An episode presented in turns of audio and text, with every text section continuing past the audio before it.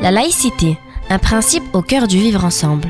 Une coproduction Pastel FM et Nicolas Cadenne, rapporteur général de l'Observatoire de la laïcité et auteur du livre En finir avec les idées fausses sur la laïcité, aux éditions de l'Atelier.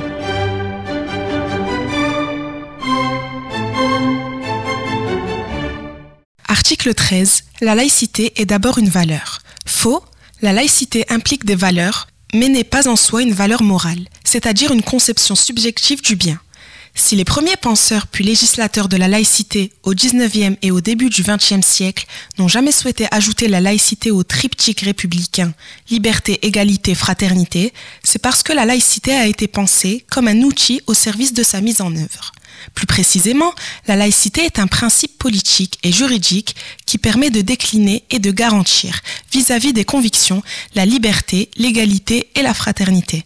En effet, elle est la garantie de la liberté de conscience et de l'égalité de toutes et tous, quelles que soient leurs convictions ou croyances, devant l'administration publique neutre et impartiale. C'est enfin, en ce qu'elle suppose, les mêmes droits et mêmes devoirs pour toutes et tous, la garantie de la citoyenneté commune qui concourt à l'idéal de fraternité.